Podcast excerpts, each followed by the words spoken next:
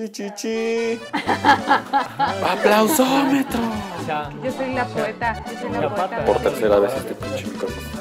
Estoy preparado para eso, güey. O sea, mentalmente sí, güey, estoy preparado para vender mi cuerpo, güey. Pero con ajonjolí. Estas ojeras no tienen nada que ver con mi vida cotidiana. Gente que habita ese mundo cómico, informativo y musical llamado Spotify y YouTube, estamos de vuelta como todos los viernes. En esta ocasión, su moreno amigo les trae un- el episodio número 8 de 3 de Compas, un espacio para hablar sobre la, la realidad cuando nos sobrepasa y buscar en el pasado respuestas que nos reconforten. Casi nunca lo logramos, pero para eso estamos los compas. Como ya es de costumbre, me acompañan la jefa suprema de este podcast, Tamara Aranda, y Mauricio Jesús, pero no de Nazaret. Entonces, por favor, amigos, den, preséntense ante el público. Hola. ¿Qué, tiene- o sea, ¿qué tienes que decir sobre este, sobre que seas la jefa suprema de este podcast? Ah, pues que me da mucho gusto que lo reconozcan. Pues es que, pues, cuando es autoritarismo, pues aunque no lo reconozcas. Sí, así es. Así es. Sí, y que haya salido de ustedes en el grupo de WhatsApp al que escribo diariamente desde muy temprano. Y con stickers random, ¿no? Así Sí, es. Sí, Sí. gatos saltando y cosas así. Nada, Sí, nada tiene que ver con la madriza que nos mete ¿no? la jefa Detrás de cámaras, Exactamente. Y la defensa que ustedes a veces. De a hecho- veces, solo a veces. güey. De hecho, por eso me puse manga larga. Para que no se vean ¿no? mis Ah, me pegan las costillas, güey, con un directorio para que no deje marca, güey. Pero De- traigo. Sí, de hecho yo por eso eh, en la presentación te dije, amigo, soy Jesús, pero no de Nazaret, para que Tamara sea bien consciente de eso y no me esté ahí Flagelando más. flagelando güey. Como en la pasión de Cristo. ¿no? Como en la pasión de Cristo, que Macuil nos hará favor de representar el siguiente año. Bueno, Así es. Sí, la jefa de suprema del ah, podcast. güey, me van a pegar en vivo, güey. No, ¿Cómo no vas a querer, güey? Bueno, el episodio que hoy nos tiene aquí reunidos para hablar es sobre el 12 de octubre, día en que sucedieron los siguientes acontecimientos. Se inauguraron los Juegos Olímpicos del 68, la fundación de lo que hoy se conoce como Chihuahua, esto en 1709, el nacimiento de Hugh Jackman y la fundación del Club América. Sin embargo, ninguno de estos ilustres hechos es el que nos atañe hoy. Me decepcionas, amigo. ¿Por qué, güey? Oye, el, el rating está ahí con el tema de la América. Yo lo que hice... ah, Para bien o para mal. Lo hice a propósito, güey. O sea, yo sé que, que Televisa, las gentes de Televisa monitorean nuestro podcast, güey. Todo lo lancé ahí, güey, para que luego venga así el correo de el Club América, pues quiere hacer un, Sí. puro marketing, güey. Sí, no podemos gastar el cartucho. Exacto, güey. Aparte vamos empezando. Oye, pero qué, qué época, o sea, qué día, para quien no lo sabe, ¿no? Tan, tan épico, tan especial para fundar un equipo. Y es agrede, o sea, neta, si, si quieren algún día puedo hablar sobre la fundación de la América. Pero sí, es este, o sea, tiene, o sea, No. tiene cierto chiste que sea esa fecha, de hecho. Wow. A ver, a ver, dale, dale. No nos van a disparar. En fin, la, festivi- la festividad que les hablaré en este episodio es el discutido, controversial, trajeteado, mayugado y hasta cierto punto colonizador Día de la Raza. Hasta cierto punto. Digo, o sea, pa- para hacer un poquito como pues, ligeritos ahorita. Pero ya después Imparcial. imparcial. Después no, ya con todo, güey. Así es, compas, que nos escuchan, ¿no ven? Ese día en el que se festeja la- el arribo del extra- extraordinario navegante Cristóforo Colombo, mejor conocido como Cristóbal Colón. Güey, a mí, me, a mí me gusta más este Cristóbal Locón.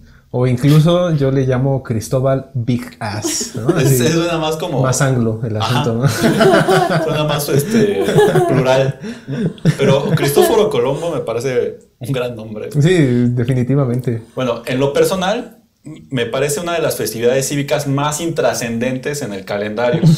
Ojo, no estoy diciendo que, que la llegada de Colón a América no tenga influencia histórica. No vaya a ser que la comunidad amante de los estudios hispanos, amantes de los virreyes, conocedores de la Nueva España me vayan a y crucificar. la paleografía. Y la paleografía, no. esa, esa gente, este, que de Acatlán, ¿no? Esos dos suscriptores de Acatlán, ya los perderíamos, güey. Así que cuidado con tus palabras, Macui. Sí. Pero no me arrepiento, güey. No, está bien. Bueno, pero seamos sinceros. Actualmente alguien festeja el Día de la Raza, tipos se levantan y dicen, un día como hoy nos descubrieron.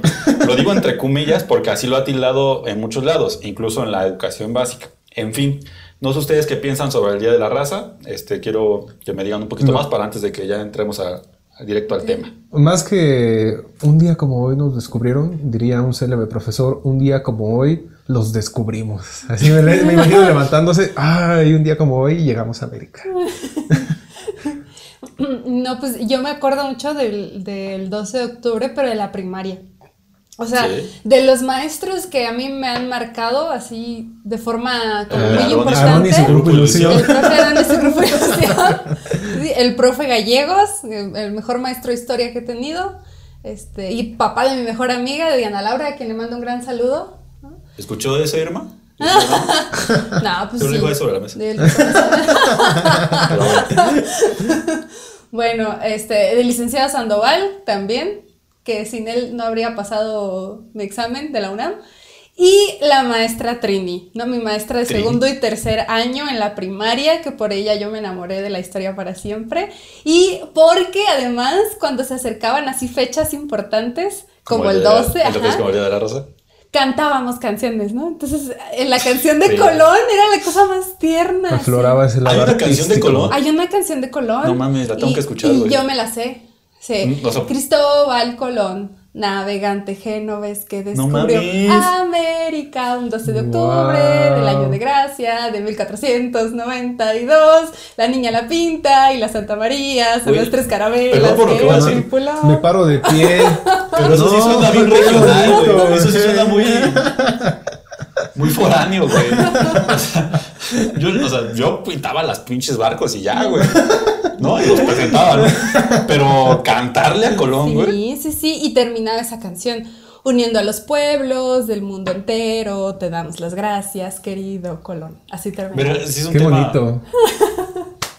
Yo, creo- yo creo que entonces en, en, en el norte del país a lo mejor sí se levantan y dicen, ah, no, es bendito Dios nos descubrió Colón. ¿No? Pero bueno, regresando al tema, es muy cierto que la influencia española o hispana forma parte de, de esto lo que llamamos construcción nacional. Misma que engloba lo cultural, lo político, el habla, el tema social de nuestro caótico México. Sería una estupidez de mi parte negar este hecho. Sin embargo, es igual de cierto que la discusión en torno al reconocimiento del papel español en este proceso es muy añejo y que encontró en la instauración de del Día de la Raza un punto medio, en el discurso conciliador donde todos somos buenos amigos y nos quedamos chidos, ¿no? Para profundizar un poco en esto hay que trasladarnos al bello siglo XIX, ah, no, bello y caótico más bien.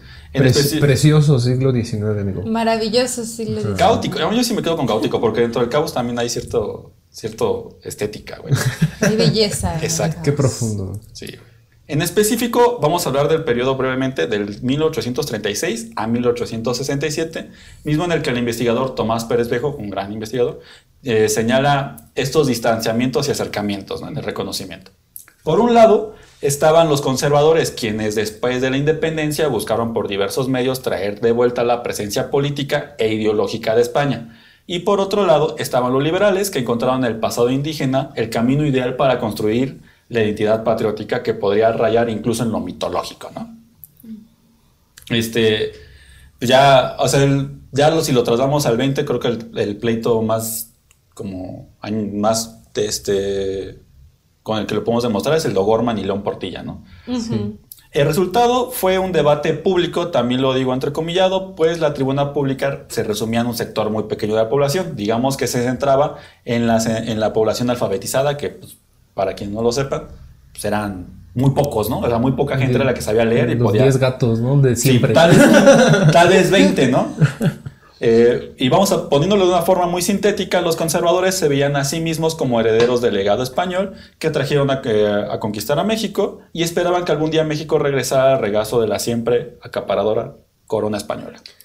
Sí, y es interesante también porque tú mencionas este 1836, no es en vano, supongo, esta fecha, en donde nuevamente surgen estas ideas de reconocer la hispanidad, porque es cuando España reconoce a la independencia de, de México. Ah, fíjate. Entonces esa es la parte como conciliadora, me imagino yo, ese punto en donde pues, se piensan abrir la- las puertas a El diálogo. reconocer. ¿no? Ajá. Aunque también lo dije porque así se llama el libro, güey. O sea, o sea, el libro dice como eh, un pedo como del debate público 1836 al 67. Ah, Bueno, O sea, tengo que ser muy sincero, ¿no? Quiero, quiero creer que eh, Pérez Bejo se basa en estos Ah, no, sí, o sea, por- evidentemente, o sea. Sí, y también considerando, ¿no? Los antecedentes de la expulsión de españoles, la hispanofobia que viene después de la independencia, ¿no? Sí. Después de 1821. Está bien interesante ese- esa parte después de la, de la independencia, porque incluso se decretan leyes de expulsión de sí, españoles. sí. Para quien no lo sepa,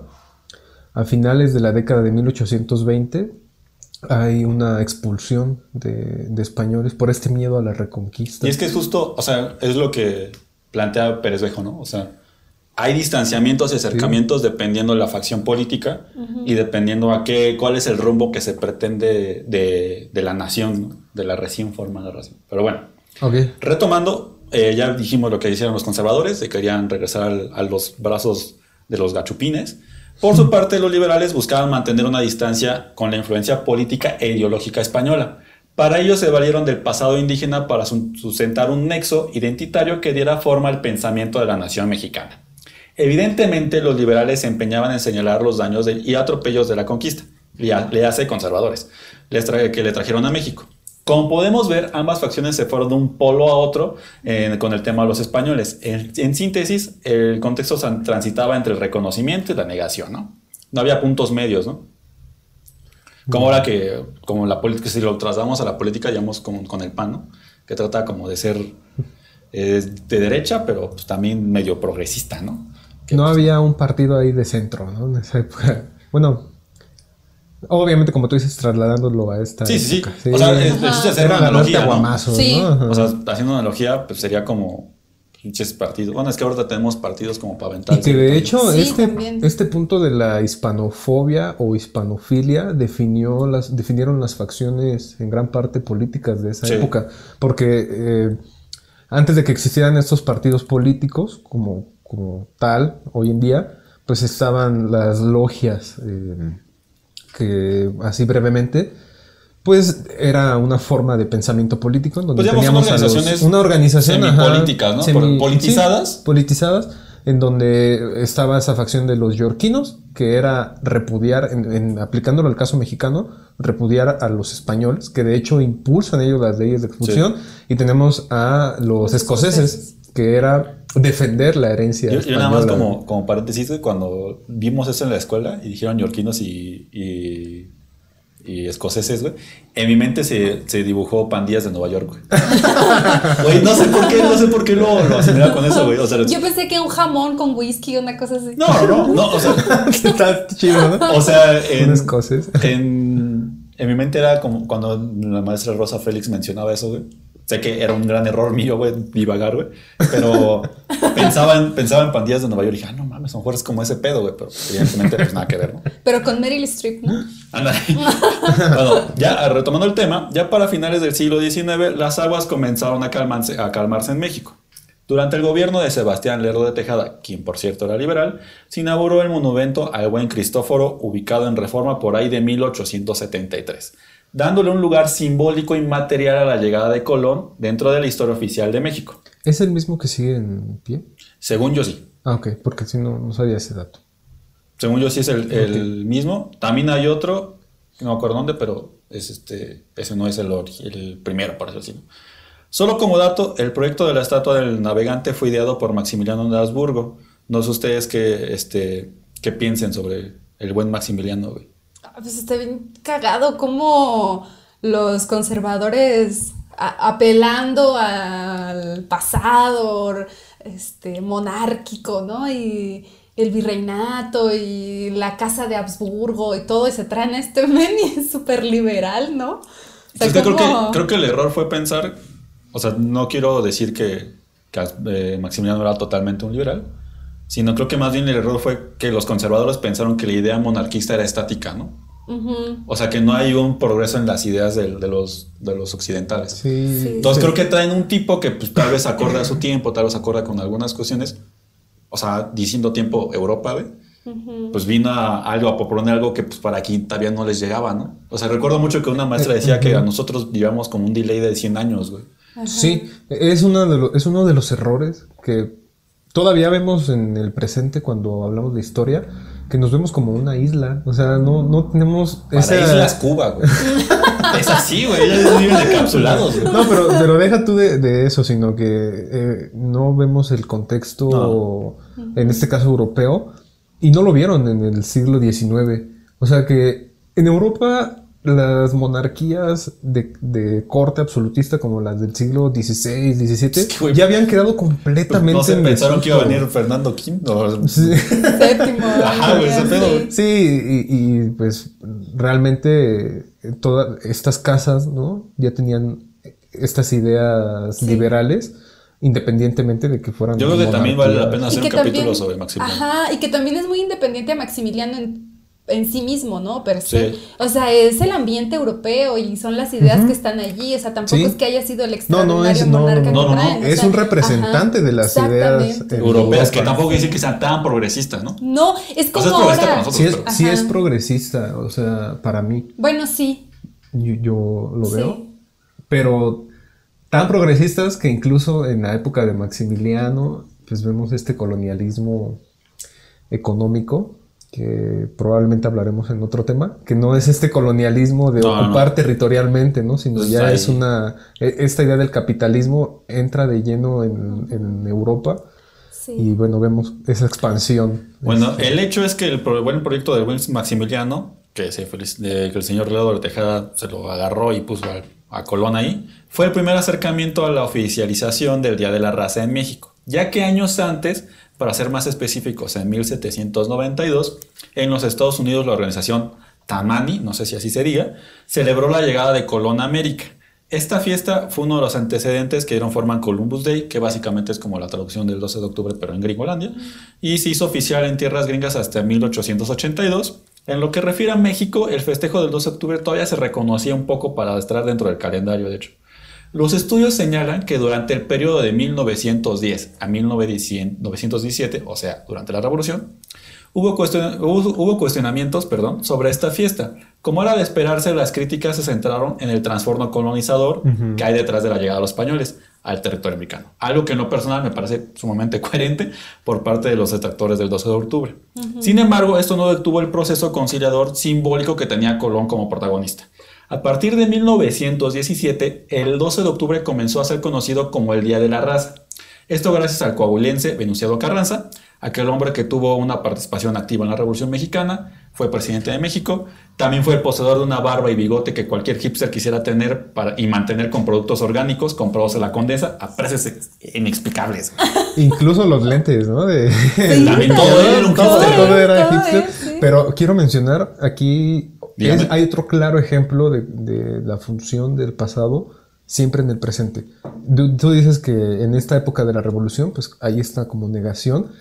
Y justo la calle de Isabel la Católica en el centro eh, toma ese nombre en 1910 en los festejos de la independencia. Entonces también es una forma de, de negar, o sea, de, de irte al otro extremo, porque mientras Porfirio Díaz inaugura esta este, calle, el monumento me parece que también de Isabel la Católica, este, donde ahí este reciben a la embajada española y es muy conciliador el asunto, los revolucionarios tienen que tomar también cartas en el asunto, Pues que me es imagino. O sea, es este discurso de a huevo caer bien, güey. Y a huevo ser distinto. O sea, yo, yo traigo una revolución, entonces voy a ser completamente diferente a lo que estaba antes, ¿no? Sí, sí, Sí. sí, somos bien bizarros, pero bueno. En fin, a pesar de que Carranza, eh, con Carranza esta, esta fiesta cobró fuerza y comenzó a conocerse como Día de la Raza, aún no era oficial. La oficialización se dio hasta 1929, es decir, pasaron más de 50 años desde que el gobierno de Leardo de Tejada le abrió un lugar a Colón en el discurso cívico de México, al arribo del extraordinario navegante llamado Cristóforo. Este, Navegante genovés que descubrió América.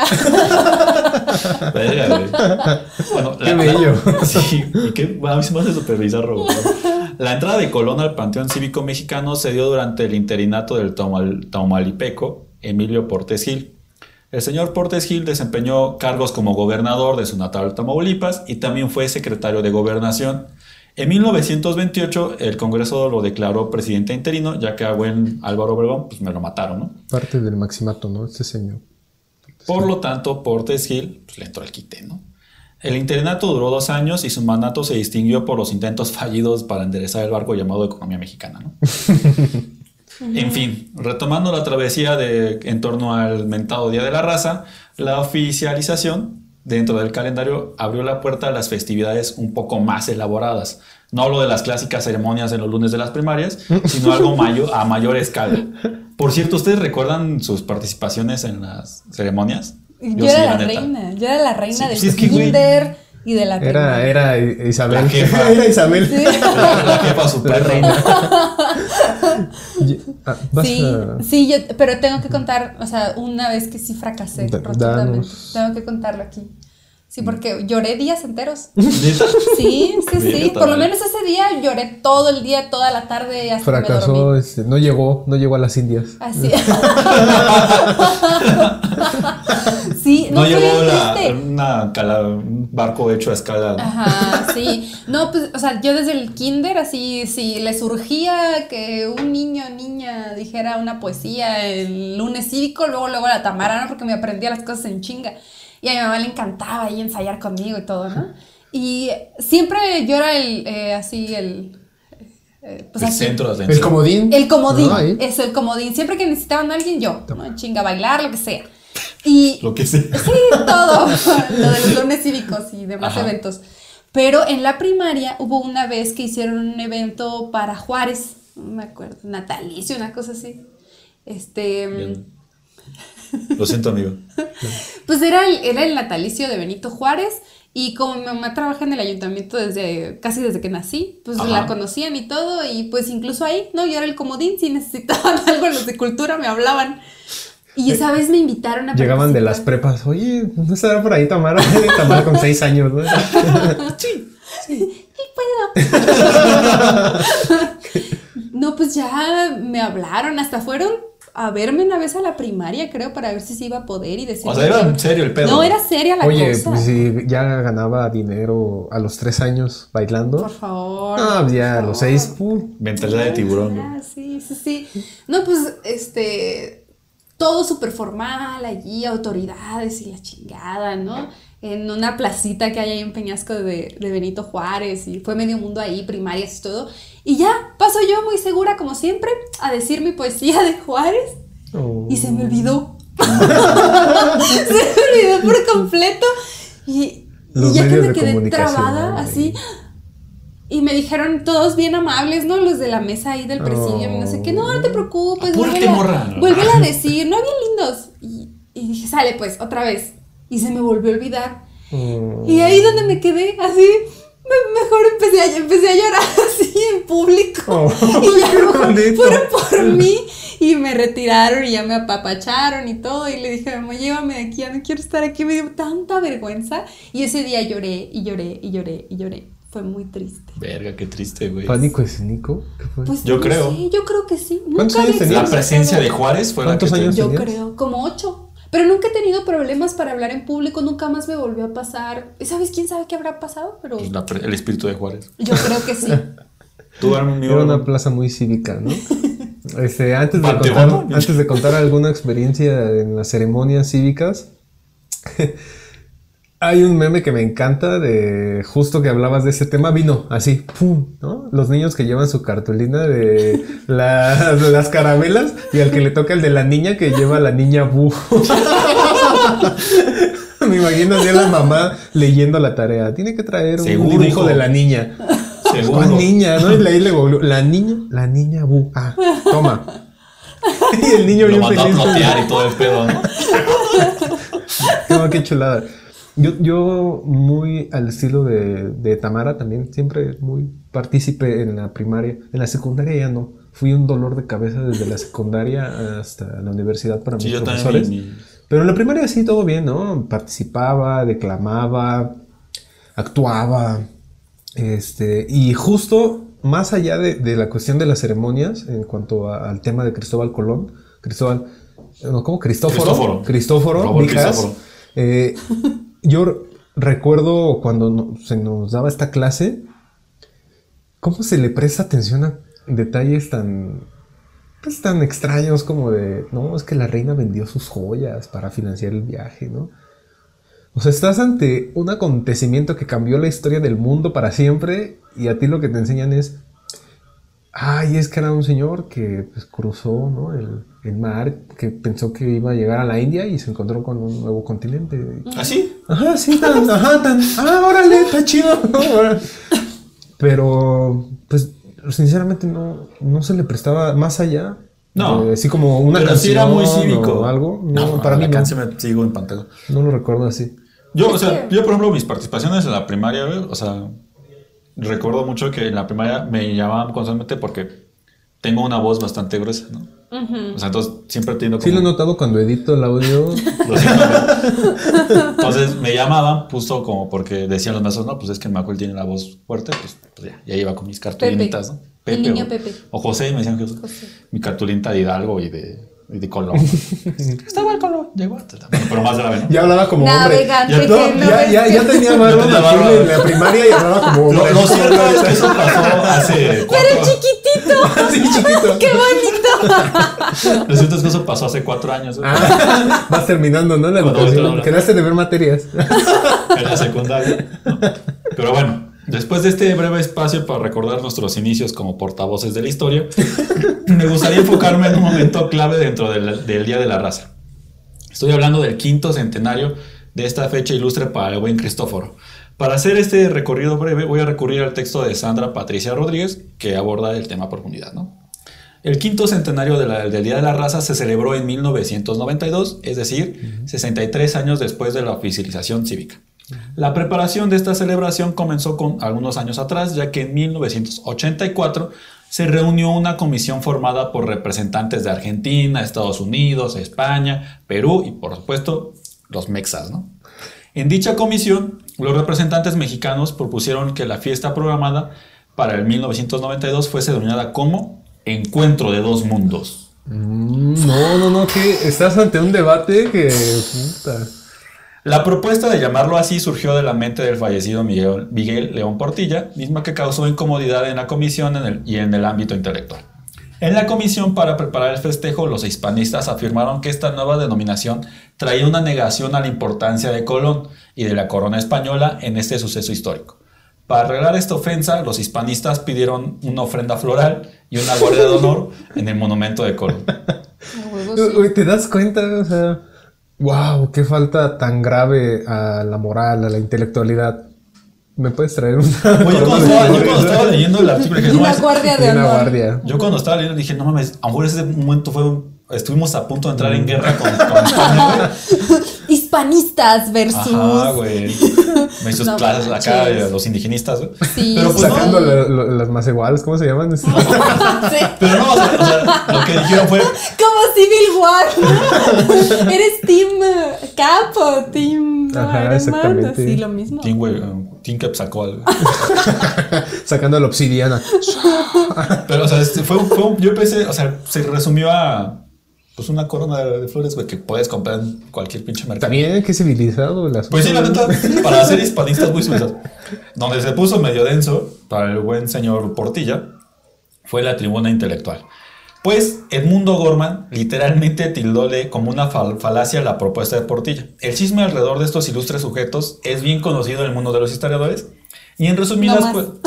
No, y de los Sí. latinoamericanistas Ah, también. también. hay eh, Sí, que sí, sí. estuvo la semana pasada con hace dos semanas Hace- con nosotros este hace un, no sí dos semanas dos semanas este también bien conocido ese debate Sí. O sea, en resumidas cuentas, O'Gorman le decía, güey, tu propuesta no es, no es sostenible, ¿no? O sea, no hay una forma de, de sostener que hay un encuentro. Y hay una como correspondencia, por eso sí que se dio en los medios, de en, en- en los periódicos, creo, que también la encontré y igual la voy a buscar otra vez y se las voy a poner para que puedan Para redes, revisarla. Macuil, por favor. Y ya, ¿no? ya vi, ya vi el meme de, de este acontecimiento el abuelo de los Simpson Abraham, Abraham Simpson ¿no? Abraham con un vago creo que no me acuerdo con otro señor que aparece que se pelea no ya lo vi Fue, fue un pedo, fue, fue un pedo bastante denso. Pero ahora bien, pues, ¿cuál fue la propuesta de, de Portilla, no? Que puso así, ¿no?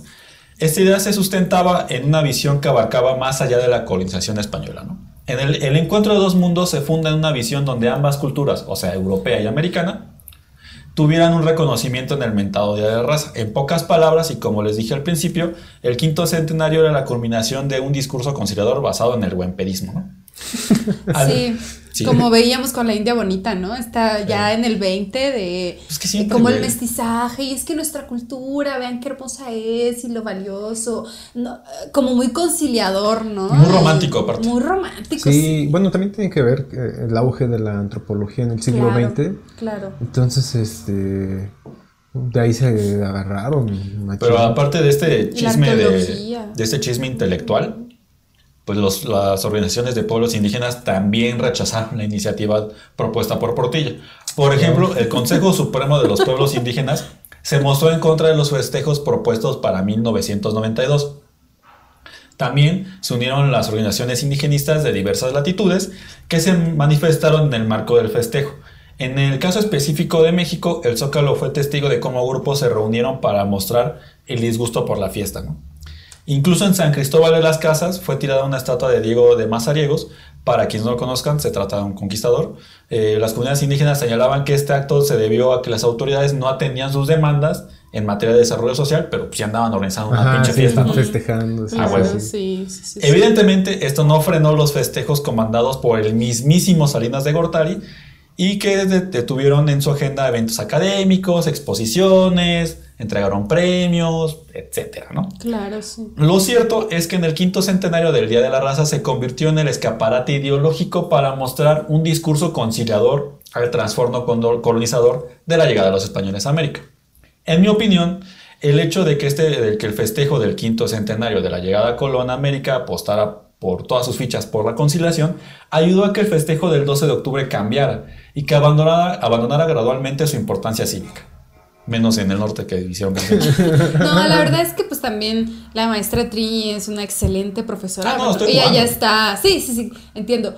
Ya está retirada, ¿no? Pero sí era una maestra muy clásica, o sea, muy, Ah, pues que es- muy de esa, de, de las, de la tradición normalista de, como de ese amor, de ese nacionalismo tan ferviente. De, de no importa tanto el contenido, Ajá. no importa El- la educación en, Sí. en El cuanto, sentimiento, güey. Ajá, Sí, en cuanto a formador mucho. de ciudadanos. Ajá, sí. En otras latitudes del mundo, esta fiesta eh, fue, ay, perdón, fue tomada por las organizaciones indígenas para darle un giro cultural. Eh, de hecho, en otros lados abandonó el nombre de Día de la Raza y se convirtió como en días del orgullo indígena, días contra la colonización, etc. Y luego, pues está México, donde sigue siendo Día de la Raza, ¿no? ya para ir cerrando, me gustaría que me compartieran algunas impresiones sobre todo lo que desató el 12 de octubre. Por ejemplo, nada más para dejarles un poquito. Yo pienso que si el afán de festejar la es, es festejar la influencia cultural, política y social de España, dices, órale va, ¿no? ¿Te, Pues sí. ¿Te gusta lo occidental? Ok. Pero también estaría chingón que hagamos una fiesta para la influencia afrodescendiente y de miles de culturas que se ven reflejadas en México, ¿no? Yo pienso eso y ya sobre todo, pues ya, ya ustedes me puedan decir sus impresiones porque ya acabé yo. Sí, bueno, algo que a mí me llama mucho la atención es como la perspectiva histórica que tienen muchas comunidades, ¿no? Este, en el caso de los mestizos, pues esta cosa como de la conciliación con España y todo, ¿no? Pero depende, depende de respecto de quién te sientas oprimido y de quién te hayan enseñado que es el villano también. Porque, por ejemplo, este, en algunos, hace algunos años que fue todo este problema en Sonora por el acueducto Independencia y que los yaquis estuvieron sumamente movilizados, lo siguen estando, ¿no? Ellos siempre están, este, exigiendo lo que les corresponde, ¿no? Y está bien. Y está perfecto, ¿no? Así debería ser. Este, ellos tienen una conciencia histórica bien curiosa, ¿no? Eh, lo que más reciente es el porfiriato Sí. y es el siglo Sí, XX sí. Y, y- y el 19 y el 20, ¿no? O sea, es la política de mm, ya republicana, ¿no? Que los convierte en ciudadanos y que elimina la comunidad, este, el, no sé, ¿no? La, la propiedad Mete, es que mete a todos al mismo saco, Sí. básicamente. Básicamente. Sí, sí, sí. Entonces ellos tienen muy claro cuándo inician sus problemas de propiedad, por ejemplo. O sea, yo estoy peleando por el agua y mis problemas de propiedad iniciaron con eh, la privatización de los recursos y luego durante la revolución viene eh, el artículo 27, pero después se ajusta aquí y entonces me otorgan esta tierra, pero el agua circula y entonces a pesar de que es mi derecho este territorio y que si ustedes quieren poner una pinche carretera aquí, pues se van a tener... sí, ¿no? O sea, si van a poner la federal por mi territorio, entonces se van a aguantar cada que yo la quiera cerrar, ¿no? Entonces, porque es mi agua y son mis recursos, ¿no? son míos. Entonces, ese tipo de, conflictos son bien interesantes analizarlos a la vista de que hay otros pueblos que se sienten afectados y oprimidos desde el siglo XVI, ¿no? Es que ese es el gran pedo, güey. O sea, yo justo ponía lo de los afrodescendientes porque, pues evidentemente, bueno, tal vez ahorita ya sea mucho más posible que haya un reconocimiento, Sí. Pero no hay ese reconocimiento porque, pues, no la cultura que tú quieres destacar como formación de tu, de tu nación, ¿no? O sea, en esta mentalidad un poco más clásica, pues no mames, te tienes que alinear a Occidente, ¿no? Porque Occidente está bonito, porque Occidente piensa bonito, porque Occidente tiene arte, porque entonces todas estas ideas permearon en la, en la mentalidad de, los mexicanos a tal grado que pues dicen, en todos los ámbitos. Sí. Todos. me agarro de Cristóbal Colón porque si me agarro de Cortés, ahí sí estoy reconociendo totalmente una ocupación militar, bueno, semi-militar, sobre el territorio nacional. Me agarro de Cristóbal Colón porque es un hecho cultural y eh, que, innegable, ¿no? O sea, Cristóbal Colón lo utilizan como este, este, esta punta de lanza para decir, pues, güey, somos, somos casi hermanos españoles, ¿no? El puente. Yo, yo lo que quiero mencionar es justo como lo platicábamos el 2 de octubre, independientemente del, del nombre que lleven este tipo de conmemoraciones, está padre que se abra el debate, que sea una tribuna en donde, aunque sea tirando estatuas, aunque sea este, con artículos científicos, con episodios de podcast, se hable al respecto, ¿no? Ah, de, de, reflexionar, no solamente de, de, esta parte como de herencia cultural española y todo, sino que sirva para recalcar a los pueblos originarios, ¿no? que, puedan, que puedan decir, oye, momento, ¿no? O sea, que, que, sean visibles, porque la mayor parte del tiempo... Pues, que sea para recalcar cuál es el uso también del discurso histórico, ¿no? Dependiendo, ¿no?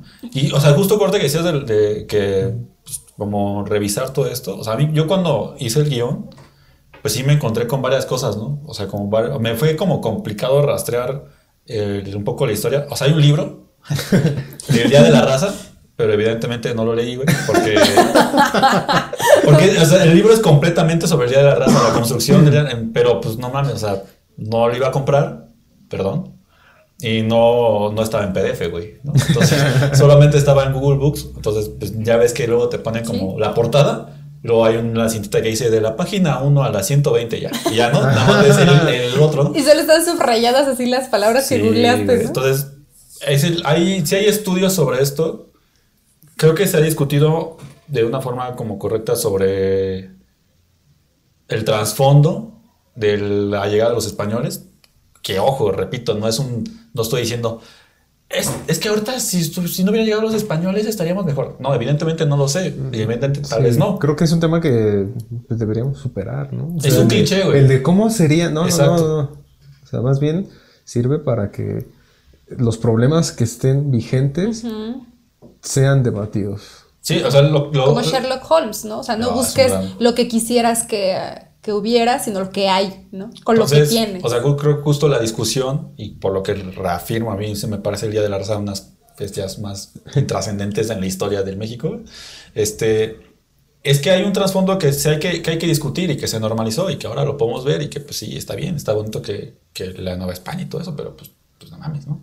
En fin, con esto queremos llegar al final antes de que nos dé por ir a tirar la estatua de Colón en reforma. Bueno, antes, antes de cerrar, este, yo sí quisiera eh, recordar esta parte, ¿no? Como de, ¿para qué nos sirven los símbolos, ¿no? Los, los monumentos, ya lo dijo Nietzsche, ¿no? O Nietzsche, o como se pronuncia. Grupo Nietzsche. Grupo Nietzsche. pues o sea, tenemos esta historia en varias capas, ¿no? La historia académica, que es súper importante. La historia crítica, la historia monumental y la historia. Así, nosotros ah, podemos reír un chico de, la, de lo académico y todo, pero es sumamente importante, ¿no? Estos problemas se traen aquí por eso, de, de ahí vienen, ¿no? Y. Hasta cierto punto. Hasta cierto punto y ciertas cosas.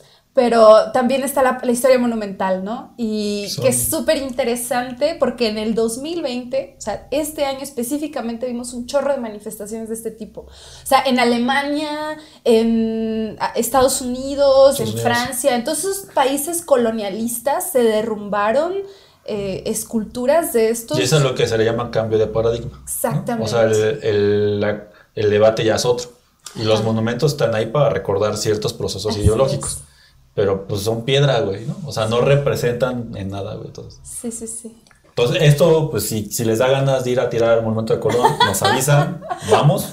Eh, Si nos, eh, sí, si nos la quieren mentar también. También, son si, si les ofende mucho ajá, que, que lo pongamos en tela de juicio su herencia española y que ustedes son descendientes directos de un madridista, pues perdón, ¿no? Pero, pero entonces con eso vamos cerrando. Eh, ya saben, nos pueden seguir en redes sociales. Todos los viernes aquí estaremos dando lata. Nos pueden dejar comentarios, lo que ustedes gusten, temas. Estamos trabajando en tratar de calendarizar los que sigan. Y pues nada, ¿algún mensaje más, amigos? Pues nada, búsquenos en todas las redes sociales como Tres de Compas, no se olviden de eso. Estamos subiendo allí noticias, información constante, nuestros memes y todo lo demás que pueden encontrar. Además, si tienen alguna, alguna cosa adicional que agregar a este debate, pues ahí están los comentarios en YouTube, está la página de Facebook y vamos a... a Incluso si quieren si más están, información y si también. están en contra, pues díganos en dónde nos vemos y va. en fin, iba a decir una estupidez, pero este, No, no se crean, somos pacifistas. leve, Tamara no. Tamara, no. Eh, nos vemos, cuídense mucho. Un abrazo. Bye.